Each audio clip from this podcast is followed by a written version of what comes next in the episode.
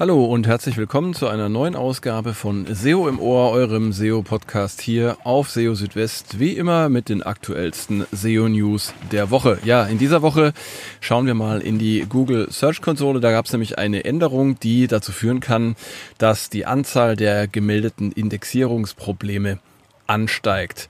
Außerdem Google Bart, ähm, Googles KI-Chatbot ist jetzt auch in Deutschland und anderen EU-Ländern verfügbar. Und bei plötzlichen Ranking-Veränderungen sollte man sich laut Google nicht auf technische Kriterien wie die Ladezeit konzentrieren. All das in dieser Ausgabe von SEO im Ohr.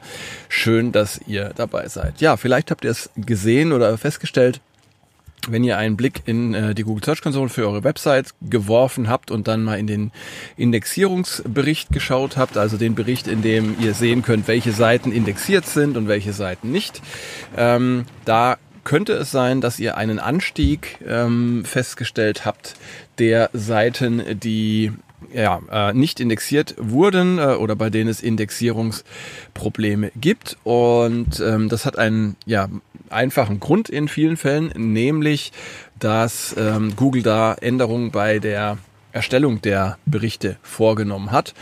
Äh, John Müller hat dazu auf Twitter geschrieben, ähm, dass äh, die Granularität der äh, Daten verfeinert wurde, die für die Berichte verwendet werden. Es habe zwar keine Änderungen bei der Verarbeitung von Webseiten durch Google gegeben, aber ähm, ja eben die äh, Sensibilität der Berichte ist wohl etwas erhöht worden und demzufolge kann es da zu einem Anstieg der gemeldeten Probleme und Fehler kommen, zum Beispiel von Seiten, die Google gecrawlt, aber nicht indexiert hat oder auch von 404-Fehlern.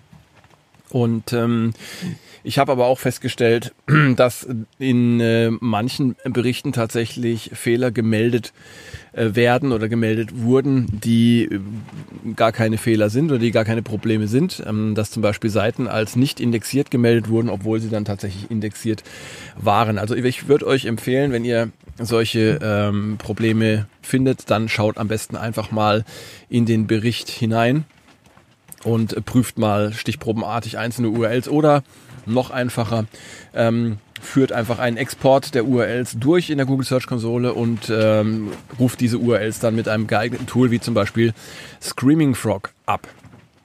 Gut, dann ja eine Nachricht, die für viel Aufsehen äh, gesorgt hat in dieser Woche und zwar ist Google Bart jetzt auch in Deutschland und im Rest der EU verfügbar.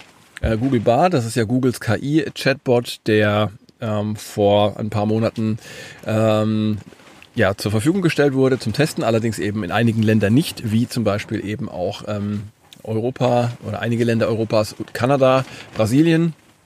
Ähm, und jetzt kann dieser KI-Chatbot eben auch in äh, der EU und in äh, Brasilien ähm, genutzt werden und ist damit jetzt in über 40 Sprachen und für mehr als 230 Länder nutzbar. Google hatte sich zunächst dazu entschieden, BART erst einmal nicht in der EU anzubieten aus Datenschutzgründen. Äh, in der Zwischenzeit hat es aber Abstimmungen zwischen Google und äh, den EU-Behörden gegeben die dazu führten, dass jetzt auch Nutzer in der EU Zugriff auf BART haben. Und äh, BART wurde mit zusätzlichen Features ausgestattet, die mehr Transparenz, Kontrolle und Wahlmöglichkeiten für die Nutzer bieten. Dazu gehört das neue Privacy Hub sowie, äh, Hub, äh, sowie die Bereitstellung von Kontextinformationen.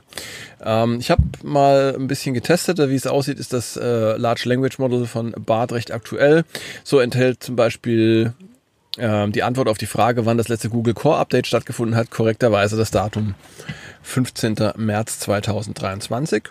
Aber man muss auch feststellen, und äh, das zeigen auch einige Beispiele, die von Nutzerinnen und Nutzern geteilt wurden äh, in den verschiedenen sozialen Medien, dass manchmal also auch wirklich falsche Antworten von Bart geliefert werden, dass Bart einfach Dinge erfindet und ähm, da muss man ganz einfach sagen, da ist zum Beispiel ChatGPT oder auch das neue Bing mit seinem Chatbot äh, eben ein, ein, gutes Stück weiter. Ähm, aber Google betont ja auch immer wieder, dass sich BART in einer Experimentierphase befindet. Ja, und dann äh, auch noch ein wichtiger Hinweis, und zwar, wenn ihr plötzliche Ranking-Veränderungen eurer Website feststellt, ähm, dann äh, solltet ihr zumindest laut Google euch erstmal nicht auf äh, technische Kriterien wie die Ladezeit konzentrieren. Ähm, sondern äh, euch auf andere Dinge äh, fokussieren. Und äh, John Müller schrieb dazu auf Twitter, dass man bei ähm, ja, plötzlichen Ranking-Veränderungen die gesamte Website-Strategie auf den Prüfstand stellen solle, um zu schauen, ob diese richtig umgesetzt wurde. Äh, in dem konkreten Fall, äh, auf den sich John Müller bezog, ging es um eine Website, deren Suche-Traffic fast komplett eingebrochen war.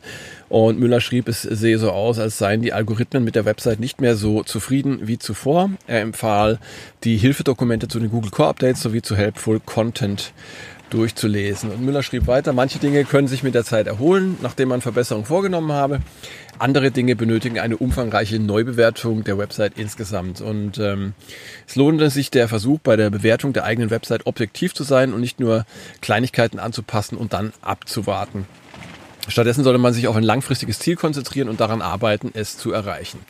Ja, technische Kriterien wie die Ladezeit haben bei Google nur einen geringen Einfluss auf die Rankings. Bei plötzlichen Rankingverlusten sollte man zunächst prüfen, ähm, ob die gesamte Website betroffen ist oder ob es nur in einzelnen Bereichen Verluste gibt und anschließend sollte die Website objektiv bewertet werden.